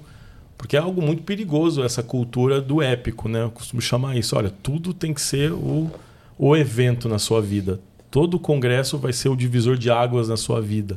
E para algumas pessoas de fato vai ser, mas para outras não. Sim. E quando eu condiciono isso, a pessoa que não recebe tudo aquilo que ela está esperando, muitas vezes ela vai ficar, poxa, mas eu tô com um problema. É porque a pessoa quer ficar buscando experiência em experiência, Exato. né? Então veja assim, experiência vazia só pela experiência, né, nos transforma em um fanático, Exato. né? E só o conhecimento sem a experiência nos transforma em legalistas, né? Então tem que ter um equilíbrio entre as duas coisas, né? Os eventos nos trazem experiências e é maravilhoso isso, a gente precisa. Né? Eu estava comentando, né? Sou é, doutor em História, passei 10 anos no Departamento de História da Federal e muitos momentos ali de crise que você tem, porque poxa, você é confrontado o tempo todo, né? Pelos textos, pelos historiadores, pela, pela historiografia, muitas vezes, né? Coisas que vão contra aquilo que a gente acredita. O que eu me lembrava nesses momentos era das experiências que eu tive. Falei, não, ninguém pode tirar isso de mim. A experiência que eu vivi com Deus é algo real que eu sei que é real. Sim. Eu não estou baseando a minha experiência na experiência do meu pastor ou de algum, al- algum líder que eu admire, que eu estou seguindo. Não, eu tive experiências, né? E a, a grande máxima é muito realidade. Deus não tem netos. Então, assim, eu não posso, eu não posso viver experiências pelo meu filho. Ele tem que viver as experiências Sim. dele com Deus. né? Então, eu vejo que é- a gente precisa dosar isso muito com muito cuidado, porque toda essa geração que está embutida de é, pregações online só, acompanhando pastores ali midiáticos e tudo mais, corre um risco grande de perderem as experiências. Sim. E se você perde a experiência no momento do desafio, que todos nós vamos passar em algum momento da nossa jornada, se eu não tiver algo muito firmado em Deus, eu vou me perder no meio do caminho. É muito disso que acontece aí com os jovens, principalmente quando eles vão para universidade, né? Você vê aí, meu irmão, que a gente lida com tanto pastor, a gente conversa com tanta gente, com pessoas importantes do, do, do meio gospel que são uma bênção. E a gente valoriza muito elas, mas acima disso a gente valoriza muito o nosso pastor. A pessoa que está com a gente, que tira Claro. meus carrapichos, que me ajuda meus- nas minhas dificuldades, né? que caminha com a gente. Chora junto. É alegra conhece a sua junto. história, Exatamente. sabe seu nome, Sim. conhece seus filhos, sabe da sua família. Né? E não é nem o problema não é esse pastor que está ali, o problema é o outro lado que coloca uma expectativa ou uma admiração que não condiz com a realidade. Né? Coloca algo acima, aquele que está assistindo, acompanhando determinado personagem aí desse nosso, dessa, desse nosso mundo protestante brasileiro e coloca uma expectativa que nem a pessoa que está ali fazendo o vídeo ou pregando ali, ela tem. Exato. né? A, a dinâmica das redes dá um poder que muitas vezes você não tem noção disso. Né? É, é- é muito é assustador às vezes, né? Alguém reconhecer você na rua, por exemplo, né? Porque assistiu alguma coisa tua na internet, achou uma foto sua quando você era magro ainda. Então, Era preto e branco. O print é eterno, né? O print é eterno. Olha, meu né? irmão, meu irmão contava, meu irmão contava para mim. A gente ele teve na, na Bienal e teve palestra, a gente palestrou no, stand da Amazon sobre como vender em marketplaces, tá? Meu irmão foi um palestrante lá. E meu irmão falou que tinha, ó, nosso podcast que é pequeno ainda, mas uma menina, né? o- É, o, o rapaz estava comigo, viu uma menina, e a- eu tava nessa hora, eu tava com o microfone na mão, eu tava falando pra galera. Aham. E aí a menina falou assim: Ah, ah, do Planicast. Olha do só. Planicast. Eu falei, olha só. Aí, Inclusive, ah, a gente foi almoçar com um, um dos pastores que veio, um dos pastores que veio aqui no Planicast, no Planicast com a gente durante tempos para trás aí. E estamos almoçando ali com uma galera. Aí chega um- uma pessoa, bate no ombro dele, assim, pastor, muito obrigado. a sua vida, a sua pregação tem edificado muito a minha vida. Ele fala, oh, obrigado, Deus te abençoe. Aí ele virou para nós assim e falou assim, cara, não tô acostumado com esses negócios não, cara.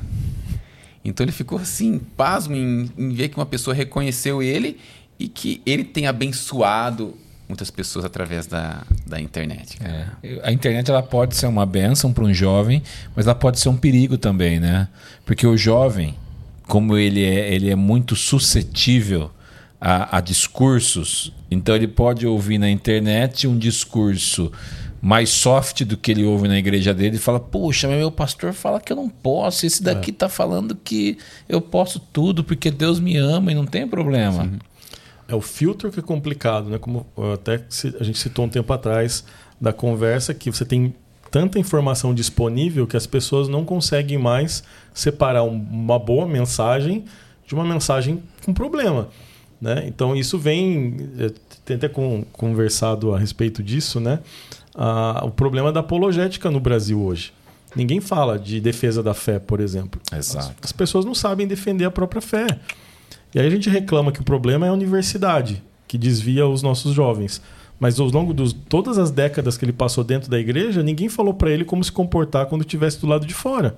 Nós somos muito bons para proteger os nossos jovens, adolescentes, crianças dentro do espaço das quatro paredes das nossas igrejas. Mas muito difícil aqueles que preparam ele para o momento em que ele não vai estar tá mais ali, Exato. exercendo a sua juventude buscando uma profissão, a gente coloca na universidade uma função que ela não tem. O que, que a pessoa vai fazer na faculdade? Ela vai aprender uma profissão, alguma coisa nesse sentido. E muitas vezes eu vejo o discurso de parte da igreja falando: olha, o problema. A impressão que eu tenho é que queria que se ensinasse escola, tivesse uma IBD dentro da faculdade, que fosse dar essas informações. E se eu não tiver isso quando eu chegar lá, não tiver o apoio da família, aí a gente, o problema é mais é, é muito mais profundo que isso, Sim. né? dentro do espaço a gente não tem como aprofundar tudo, mas enfim. É, por um lado, tem a família, que também não está conseguindo lidar com essa, esse jovem, com esse adolescente. Por outro lado, tenho é, essa questão de não estar tá preparado para quando eu for debater com alguém que tem uma fé diferente da minha. Cresci só com gente cristã. Quando eu encontro alguém que não é cristão, o que, que eu falo para ele? Como eu defendo a minha fé? Claro, aqui eu não estou é, defendendo que você tem que ficar subindo num púlpito, num um auditório para ficar defendendo a fé. Não, mas no bate-papo do dia a dia, como eu digo que a minha fé é tão relevante quanto a sua, por exemplo? Né? Então, assim, visões de mundo distintas, elas são aplicáveis dentro da realidade. Agora, Sim. se eu não aprendo a base elementar da minha fé, o que, que me sustenta? Né? Qual, qual é a base da doutrina que eu acredito? Difícil você ter alguém que possa te dizer na ponta da língua isso. Né? Aí, quando vai para lá, começa a ouvir um monte de discurso muito bem fundado, baseado em filosofia, em uma série de ideologias, que vão entrar em conflito porque eu não tenho resposta. Sim. Eu não Tem tenho, uma ferrada. E eu não né? tenho resposta porque não fui preparado, não, não busquei, e quando chega na hora, eu acho, bom, minha fé ela é. Não deve ser verdade mesmo, porque olha o discurso que eu estou escutando aqui. Exato. Né? E é tão. A fé cristã é tão válida quanto outras, outros, outras filosofias. Né? A única questão é, eu tenho que entender que no mundo plural que a gente vive, existem diferentes visões de mundo, tão válidas entre si como todas elas. Eu não preciso abrir mão da minha fé para poder conviver na sociedade que a gente vive. Né? Mas eu preciso compreender a minha fé primeiro. Eu preciso entender que fé é essa que eu acredito. Não é só ir para a igreja. Eu preciso entender os fundamentos. É algo um pouco mais profundo que Sim. isso. Né? Quando a gente perceber isso como igreja, começar a preparar adolescentes e jovens para esse período da vida, eu acho que a gente vai ter é, boas surpresas com relação a essas estatísticas que a gente tem aí nesse período da juventude. Saber defender a fé, né? O apóstolo, de Judas. É, mas o apóstolo Paulo escreve aos Colossenses, se eu não me engano, Colossenses 2, que nós precisamos tomar cuidado com as filosofias vãs e enganosas que se baseiam nos princípios elementares desse mundo e não em Cristo. Exato. É. E se eu não tenho a base elementar de Cristo, Exato. como eu vou separar as coisas, né? Exato. Então eu vejo que a grande confusão que a gente vive hoje, principalmente quando a gente olha para o meio acadêmico, é essa falta de sustentação de defesa da nossa fé. Isso Sim. nos leva a não conseguir reagir e não, não sabendo reagir, eu acabo perdendo a, a, minha noção do evangelho e começo a entrar em dúvida quando eu começo a ser colocado em xeque, né? Sim. Judas, versículo 3, diz: Amados, quando me empenhava para escrever-lhes a respeito da salvação que temos em comum, senti que era necessário corresponder-me com vocês para exortá-los a lutar pela fé que, uma vez por todas, foi entregue aos santos. Tinha muita heresia entrando na igreja. e falou assim: Olha, poderia escrever a respeito da salvação, mas Pera lá, vamos defender um pouco a nossa fé, vocês precisam entender vamos o que entender é. A vamos base. entender a base. É, pense nesse período, né? Eu acho que é o período mais complexo da igreja, quando os apóstolos né? começam a morrer e você já não tem mais uma geração de líderes que viram Cristo. Pense, você não tem uma Bíblia, você não tem um texto sagrado, você tudo, toda a sua fé está pautada no testemunho dos apóstolos. Oralidade, né? Assim, e de repente eles vão envelhecendo, vão sendo martirizados, vão né, sofrendo o martírio. E agora? Como vai ser a próxima geração? Olha o risco que a gente que, a igreja corre na primeira geração, né, na transmissão para os discípulos dos discípulos de Cristo. Eles iam pregar algo que eles não viveram. Eles iam falar de um Cristo que eles não viram. Toda a base da, da, da informação que eles trazem está baseado no testemunho dos apóstolos. Né? E assim, eu, fico imaginando João como o último deles vivos, né? Eu, tá acabando, né? É, de repente ele lá, né, o idoso num canto de uma igreja, olhando para aquela realidade, falando assim: esse jovem pastor que está pregando não não ouviu a voz de dele, né? Não viu o sorriso dele, não via como ele curava as pessoas, né? E talvez isso levou ele a escrever as epístolas, escrever o evangelho, porque era necessário que essa igreja nascente conhecesse o mesmo Cristo que ele. Né? Então a gente, é, essas epístolas são maravilhosas porque mostram para a gente uma urgência em transmitir uma mensagem sob o risco da gente perder, porque além desses evangelhos genuínos tinha muita coisa, como a gente diria hoje, né, muita fake news rolando por aí, sim, né? Sim, com os livros apócrifos ali que rolavam com o nome de apóstolos que nem tinham sido eles que escreveram, né? Então, como documentos históricos, os apócrifos são muito interessantes Sim. a gente ler para perceber o que estava se falando de Jesus naquela época, né? Então, é, outra coisa que a gente também tem que se alertar é porque o próprio Jesus avisa que no fim dos tempos o amor de muitos esfriariam, pessoas apostavam, iam apostatar da fé. Então, se a gente não fizer esse trabalho de base com os jovens, que são a próxima geração, a gente corre o risco de ter uma grande apostasia e perder essa comunicação para a próxima geração. É, eu tenho, nesses treinamentos que a gente tem feito esse ano especificamente, algo me chamou muita atenção. Né? uma das conversas é: olha, a gente tem feito muita coisa boa para a outra geração. Nós somos muito bons em servir a próxima geração com programações, com elementos, e com estratégias, com ferramentas, com uma série de coisas. Mas nós não estamos fazendo com a outra geração. Nós precisamos é, voltar no tempo, né? Porque se a gente olhar algumas décadas atrás, não se esperava ó, esse jovem ficar adulto para poder dar responsabilidade para ele. Então você faz as coisas com a outra, tem um peso muito diferente. Né? Depois de passar meses ali fazendo isso em igrejas de todo o Brasil, falando dessa mensagem, resolvi fazer a mesma coisa. Né? Então, esse, o último devocional que a gente lançou na Bienal do Rio tinha essa proposta. escrevi um livro infantil com meu filho de 8 anos. Que legal. Muito mais difícil, né? muito mais, o processo é muito mais lento, mas o resultado é diferente. Um livro de crianças, escrito por uma criança, tem um impacto diferente. Sim, sim. Né? Então a gente precisa retomar essa ideia de que eu não posso considerar é, essa geração como alguém que não possa produzir nada até que tenha uma maturidade que eu tenho na minha cabeça. Se eu olho para a palavra, muitos foram, até crianças foram usadas por Deus. Sim. Né? Grandes homens de Deus ali começam os ministérios enquanto ainda eram muito jovens. Então, juventude não é sinônimo de imaturidade. Né? Existem muitas, muitos jovens senhores né? por aí imaturos que continuam sendo adolescentes em termos de maturidade sim, mental. Sim. A idade Tem uns cro... que a gente conhece, a gente fala, pô, não cresce, né? Síndrome de Peter Pan. A idade cronológica, é... ela não condiz necessariamente com a idade mental Sim. das pessoas, né? Sim. Então, eu acho que a gente precisa incutir responsabilidade, trazer para perto, chamar a responsabilidade, porque, assim, é, vai, vai, é o tempo deles.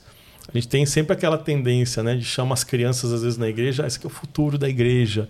Não, eles são presentes da igreja. Eles Sim. estão aqui. Né? Se você vai contar no culto, as crianças contam também como quem veio para o culto, né? Então, assim, se eles são contados enquanto membros, participantes daquela programação, eles são fundamentais dentro do trabalho. Né? Eu não posso olhar eles como um futuro possível. Eles já são um presente Sim. real. E isso também, a- a- dentro dessa geração, jovens, adolescentes, enfim. Né? E a gente tem que parar com essa ideia de que eu tenho que fazer tudo para eles. Então eu, eu me torno um segundo pai ou uma segunda mãe, né? E estou servindo eles quando ele, eu preciso amadurecer. E como eu faço isso? Chamando eles à responsabilidade, dando coisas para que sejam feitas, fazer junto, caminhar junto, para que amanhã ou depois eles possam ir muito mais longe do que a gente foi. Pode falar. Você ia falar? falar, João? Pode falar. Eu sou junto. Pastor, é, como manter. Tipo assim, sempre tem aquela coisa. Poxa, você. Te chamei para você ser líder, né? Tem aquela motivação quando a pessoa já recebe já o chamado. Mas tudo passa por um teste do, te- pelo teste do tempo. É, eu, que eu, eu considero um outro desafio também manter motivada a galera. Sim. Como que o senhor motiva o people aí?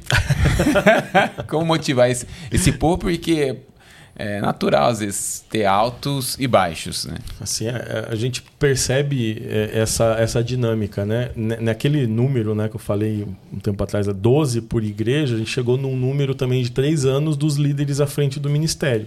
Era a média do tempo que eles ficavam à frente. E aí, o que, que a gente. Mas por quê? Como, é- como é que você trabalhava quando você assumiu? Não, no primeiro ano não sabia o que fazer, atirava para todo lado. Então não resolveu nada. No segundo ano eu achava que sabia o que tinha que fazer. Então eu direcionava melhor as estratégias, esperando colher um grande resultado no terceiro ano. O resultado não vinha, eu desanimava e entregava o, o ministério no final do ano. Então assim, existe uma dinâmica. É, eu acho que o ponto fundamental aqui é que o líder entenda ah, o papel que ele tem dentro dessa, desse grande propósito. Né? Muitas vezes, gente, hoje eu vejo que isso está melhorando, mas um tempo atrás a gente tinha problemas do próprio líder de jovens da igreja com o pastor titular da igreja. Um conflito, eu quero fazer tudo, quero mudar, eu quero criar estratégias mirabolantes e meu pastor está numa outra geração. Né? Então, primeiro ponto, você é o auxiliar do seu pastor. Né? O dia que você quiser fazer algo mirabolante, você ora e Deus te dá uma igreja para você fazer o que você quer lá dentro. E nem assim você ainda vai fazer o que você quiser. Você vai ter alguém que vai supervisionar o seu trabalho. Então não tem essa liberdade que se imagina. Entendendo que eu sou o parceiro do pastor titular, né? entendendo que eu tenho parte fundamental dentro de um ministério muito importante dentro da igreja, eu vou fazer o meu melhor dentro do tempo que Deus me colocar ali entendendo que esse jovem ele vai ter o seu tempo o auge, vai ter 8, 80, num dia vai estar muito bem, no outro dia vai estar mal. Entendendo a dinâmica, quais são as necessidades, eu posso tentar ajudar de uma forma mais efetiva. Mas para isso volto para aquela ideia. Qual é o perfil desse jovem que a gente tem Sim. hoje? Né, Se eu olho rapidamente falando, a gente tem uma geração que é muito ansiosa, em termos de resultados, que é resultado muito rápido e quando esses resultados não vêm, desanimam muito fácil. Né? Então, preciso entender, mostrar que as coisas são processos na vida, na nossa vida cristã. Eu preciso desenvolver isso, né? Não perder de vista a base, porque assim a, a, o- a vida cristã é é um acumular de coisas. Então, assim, na medida que eu começo a caminhar com Deus, eu tenho todo um cuidado com o meu tempo devocional, tempo de oração, tempo com a palavra. E na medida que eu vou amadurecendo e avançando, não posso abandonar isso, que me a origem disso tudo, que eu vejo que esse é um problema. Eu começo a ter novos desafios, né? Eu falo, ah, não preciso mais jejuar agora. Agora eu já tenho um nível de santidade que eu não preciso eu não Ah, preciso mais jejuar. Usei um exemplo hipotético aqui, né? É, que a gente lembrou do Guilherme. Lembra de um amigo nosso. um amigo hipotético. né?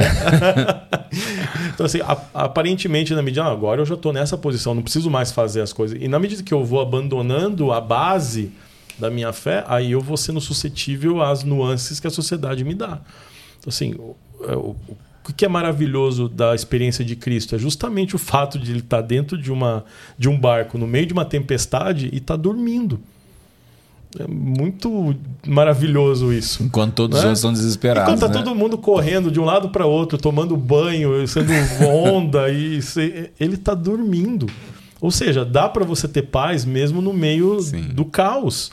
E a gente vive um a mente das no... todo mundo, não vou nem colocar só essa geração eh, de jovens e adolescentes dentro dessa questão. A nossa mente nessa sociedade caótica que a gente vive, ela é bombardeada o tempo todo. Qual que é a solução? Ela não muda é eu conhecer a Cristo e colocar minha confiança nele. Eu deixo de ter uma expectativa excessiva nas coisas ao meu redor e foco a minha atenção em Cristo. Sempre foi assim e sempre vai ser. Né? Ele é o mesmo ontem, hoje e sempre. Então, assim, às vezes eu estou querendo nuances de Cristo, né? um novo Cristo que não é o bíblico. né? Então, se eu entendo que ele é a base de toda a nossa fé, eu coloco a minha confiança nele, eu fico menos suscetível a essas alterações todas, né? De olhar para o lado, né? E, e ver Pedro caminhando sobre as águas. Enquanto você olha para Cristo, você faz algo que é quebrar as leis da física. Sim. Agora, quando você olha para as circunstâncias, você é suscetível a elas. Então, eu vejo que falta a gente voltar à base de entender, olha, Cristo é suficiente. Sempre foi suficiente para a igreja. Né? E muitas vezes a gente está querendo colocar outras coisas além de Cristo para nortear a nossa fé. E aí vai dar problema. Pastor, a gente tem uma pergunta bônus. Pergunta, já estamos na pergunta bônus? Já, estamos na pergunta bônus já. Pergunta. Olha ali, ó. Sabe quanto tempo a gente conversou aqui já? não- 20 minutos. Uma hora e meia. É, é meio desgastante você estar com o relógio nas suas costas você não vê o tempo que passou. Né? Uma hora e meia a gente já conversou. bom, né? Foi bom. E se Boa, né? deixar, Boa, a gente. Se deixar, você nem vai embora pra Curitiba hoje. Fica aí. né, Guilherme? Pastor, não sei se já viu algum podcast nosso até o final, mas a gente tem sempre uma perguntinha bônus. A galera fica meio sempre assustada aqui, né, quando a gente faz a pergunta. Mas a pergunta bônus é aquela pergunta apocalíptica que a gente faz. A gente é, a gente é pós-tribulacionista. então, então a gente sempre usa o exemplo que o mundo está acabando, né? Quer dizer, na verdade o mundo está passando por uma destruição. A gente está aqui no meio desse quebra-pau. E vai precisar fugir, sair da sua casa, você vai pegar uma mochila e vai colocar dois livros dentro dessa mochila que você vai levar com você nessa viagem, com exceção da Bíblia. Quais seriam esses livros? Uau, só dois. Só Só falar dois. para um professor colocar só dois. Tortura, né? É porque é realmente aqueles que, É a necessidade. que mesmo, marcaram né? a sua vida. Ah, eu colocaria o 40 dias com propósito dentro dele, né? É, colocaria também avivamento urgente também, Lauren Hill, porque eu acho que é fundamental a gente falar a respeito de avivamento. A gente corre um risco muito grande de perder a base e a, a, a seriedade que é o caminhar com o Espírito Santo na nossa geração. Né? Existe toda um- uma construção eh, teológica deturpada que banaliza a atuação dos dons espirituais na nossa geração. né? Infelizmente, muitos casos têm razão isso, né? Acaba virando as redes sociais isso vira chacota, né? Mas quando a gente olha a urgência desses avivalistas que nos infelizmente nos deixaram eh, e não estão sendo Nascendo substituídos outros, né? no lugar, né? Então eu vejo que é importante que esse discurso ele continue é, entre entre nós. Assim, esse livro ele é pequeno, mas ele é fundamental para que a gente possa entender a seriedade do agir do Espírito Santo numa geração, na nossa geração. Amém. Pastor, fala pro pessoal aí de casa, seu livro. A gente fala aquele merchan, né?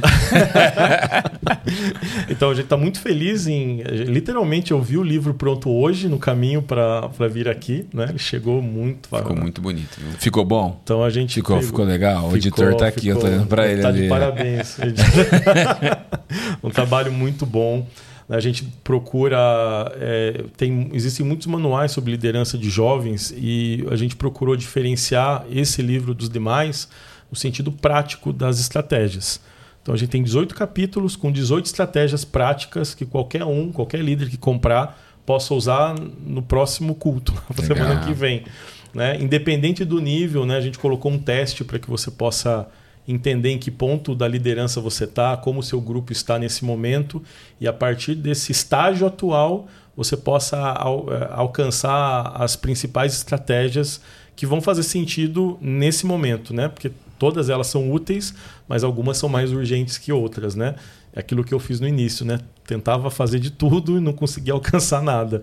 Então, se eu foco mais naquilo que é relevante nesse momento, eu vou conseguir com certeza ser mais relevante dentro da minha liderança, né? Então, essa é a ideia é, do nome, né? Liderança relevante tem essa, essa função. Então, a gente eh, teve todo um trabalho e um carinho especial em colocar QR Codes é, no final de cada um dos capítulos para dar uma ênfase no que é mais importante. Né? Tudo é importante, mas ah, vamos resumir isso em qual, o que, que você não pode esquecer desse capítulo. Então, tem todo um trabalho também de tentar né, usar um trabalho transmídia dentro do livro, né, que é um desafio que a gente tem hoje, né, com tantas distrações, como a gente mantém uma geração é, com atenção num livro. é algo tão banal, mas se a gente olhar a realidade, né, a gente olha todos os índices, a gente vê que os índices de leitura caem vertiginosamente entre todas as faixas etárias. E a gente pode ser ingênuo, né? Que se cai a leitura de maneira geral, cai a leitura da Bíblia também. Sim. Porque, independente de ser um texto sagrado, continua sendo um livro que precisa ser lido para que possa ser compreendido. Né? Então a gente tem todo um trabalho de tentar buscar. Né? A editora Esperança fez um trabalho primoroso de diagramação. A gente ficou muito feliz com o resultado. Né? E eu espero que possa abençoar os líderes aí que estão nos acompanhando. E se você não é líder, né? pode presentear o seu líder aí Isso. com liderança relevante para que você possa também ser beneficiado. Olha só, é um presente que você ganha o bônus do Ah, presente, né? Ele vai ser um líder mais relevante, vai entender melhor a sua realidade e vai te abençoar de uma maneira melhor. Então todo mundo sai ganhando com essa realidade. Exato. E se seu, se você der de presente pro seu líder, ele falar, poxa, mas você tá me dando esse livro porque eu sou um líder muito ruim? Ah, não, você é excelente, é pra você melhorar. Eu quero Ficar melhor melhor ainda, né? Pastor, eu vou fazer algo aqui inédito. Uau, Inédito. vamos ver. A galera costuma dizer que os jovens não são meio, meio liso aí de grana e tal, né? A gente sempre solta um, um bônus aqui, um QR Code na tela aqui do, do podcast. Olha só. Que dura 24 horas de 10% para poder comprar o livro. Só que Certo. hoje, excepcionalmente para os jovens, você vai ter um QR Code de desconto, um cupom de desconto de 15% de desconto. Nunca aconteceu. Não, Nunca nunca. Sempre aconteceu 10. primeiro. Olha só, hein? Que Durante honra. 24 horas. 24 horas. Aí, jovem. Se É, faltava um incentivo, tá aí. É, aí só tem outro problema, não dá pra es- esperar, né? Não dá Não, enrolar. não Você dá. tem só 24, horas pra 24 fazer horas. isso, né? Então, olha aí, quer investir na sua liderança, quer entregar para o seu líder aí na, na sua igreja, leve esse livro aqui. Eu li uma parte do livro, pastor, gostei muito. Ah, que bom. Parabéns, escrita excelente, muito fácil de ler. Tem ali os insights da May e, tá, es- E do Edu, né? E do Edu aqui no livro. Os QR Code para ser algo bem atual para a juventude, né? Então, olha, amigo, quer ser muito abençoado? Leva para sua casa aí, plenitudedistribuidora.com.br. Nós vamos marcar de fazer aquele bate-papo online. Vamos fazer uma série aqui da a história, da, igreja. medieval. Isso é- vai dar um bom, uma boa conversa, hein? Ótimo. Vamos fazer. Eu não manjo nada de história, mas vou conversar com quem sabe. Claro, não, tô aqui para aprender. Maravilha. Muito bom. Pastor, vamos aproveitar e encerrar orando, o senhor orando aí e orando pela juventude brasileira, né? A gente sempre pede pro convidado orar, né? Com exceção do último que a gente gravou que a gente esqueceu, né? Verdade. Mas se você puder orar. Vamos lá. Amém. Pai, em nome de Jesus, nós queremos colocar a vida de cada pessoa, Deus, de cada jovem, cada líder que nos acompanha, Pai, em qualquer momento em que ele esteja assistindo é, este podcast, Pai. Eu te peço, Senhor Deus, que em primeiro lugar traga força, Deus, para esse jovem, Deus, convicção da fé, de quem ele tem crido, Pai, que o Senhor possa se fazer presente cada vez mais eh, na vida desse jovem, desse adolescente, que independente dos problemas, dos desafios e das dúvidas que ele tem enfrentado, que a tua presença seja suficiente na vida desse jovem, desse adolescente, Pai. Amém. Fortalece a sua alma, fortalece o seu, a sua fé. Deus, que ele possa ser alguém produtivo na sua igreja local, para que com isso venha o amadurecimento da sua fé. Pai, coloca em tua presença também, Deus, cada líder que nos acompanha, Senhor, Amém, ao longo desse trabalho. Que em nome de Jesus eu te peço, Deus, uma unção especial de criatividade, Pai. Vivemos dias difíceis, dias caóticos, e o Senhor tem projetos que nem olhos viram e que nem ouvidos ouviram, Pai, que estão prestes e prontos para serem compartilhados, Pai. Então peço, Deus, que aquele que precisa de estratégias, aquele que precisa de ideias, Deus, para cuidar dos seus jovens e adolescentes, aqueles que o tem colocado sobre esta liderança, Pai.